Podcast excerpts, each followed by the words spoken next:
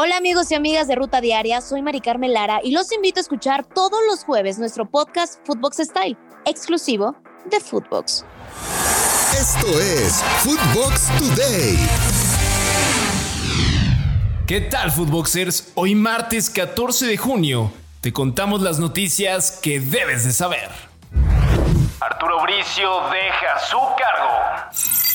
Arturo Bricio se despidió de la presidencia de la Comisión de Árbitros, cargo que ocupó desde el año 2017.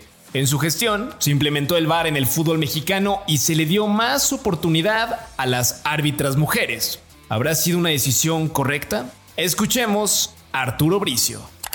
Tranquilidad, todo así que como, como decía un clásico del deber cumplido, me voy con la frente en alto efectivamente porque eh, todo el trabajo que hice, insisto, se hizo con total integridad, con total pasión, 24/7 dedicado a mis árbitros, a mis árbitros, incluso en la pandemia, en fin, eh, eh, hubo cosas eh, que, que, escribir un libro de, las cuestiones emocionales que vivimos en cinco años de casos extraordinarios para bien y para mal, pero sí, y sin falsas modestias, me voy con la, con la frente en alto. Por su parte, John de Luisa lamentó que se hable de Íñigo Riestra, secretario general de la federación tenga injerencia en los trabajos arbitrales en los partidos de Atlas, ya que el presidente de los rojinegros es su hermano, Pepe Riestra. Así lo comentó el presidente. Eh, en la Federación Mexicana de Fútbol somos extraordinariamente institucionales. Cada quien tiene su función muy eh, bien definida, sus responsabilidades y pensar que una de las personas que está dentro de la organización puede instruir a otro grupo para llevar a cabo algo en contra de los propios intereses de la federación, ah, para mí se me hace una falta de respeto el ni siquiera pensarlo, el decirlo más. Toluca a punto de fichar a un grande. El bombazo de los Diablos Rojos del Toluca está muy cerca. Se reveló que el equipo choricero estaba interesado en cerrar al delantero neerlandés Luke de Jong para la siguiente temporada.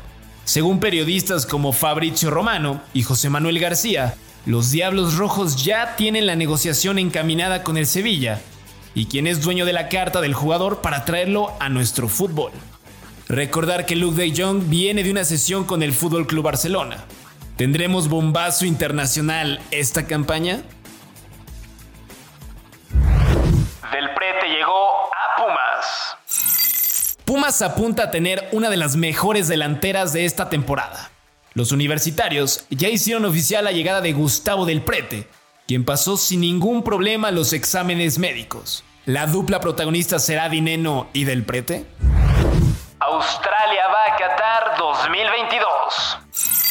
El equipo australiano derrotó 5 goles a 4 al cuadro de Perú en los penales, ya que en los 120 minutos quedaron 0 por 0 al igual que en el tiempo extra. De esta forma, el cuadro peruano queda fuera de la Copa del Mundo y Sudamérica únicamente tendrá a cuatro representantes en el Mundial.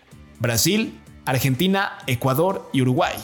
Queda únicamente un boleto para Qatar que se disputarán Costa Rica y Nueva Zelanda. Emotiva despedida de Marcelo. El brasileño llegó hasta las lágrimas durante su adiós del Real Madrid, club con el que ganó cinco Champions y se convirtió en el futbolista más ganador en la historia del equipo merengue. Estas fueron algunas palabras en su despedida.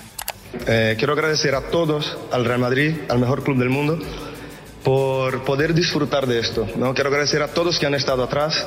Eh, he despertado todos los días de mi vida con una alegría y no podía ser diferente. Estar en el mejor club del mundo, hacer historia con el mejor club del mundo, que mis hijos vean que soy capaz, que fui capaz de, de jugar en el mejor club del mundo. Entonces quiero agradecer a todos, todos que que forman parte de eso, jugadores, entrenadores, utilleros, fisioterapeutas, doctores, todos, que eso para mí es muy importante. ¿Cuál será el futuro del lateral brasileño? Francia se queda sin opciones. La actual campeona de la Nations League, el equipo de Francia, no podrá defender su título en este 2023. La selección cayó de nuevo en la fase de grupos y su segunda vez en cuatro partidos a falta de dos jornadas, en esta ocasión ante Croacia por la mínima. Solo le queda pelear por no descender a la Liga B. ¿Es un llamado de atención previo a Qatar? Esto fue Footbox Today.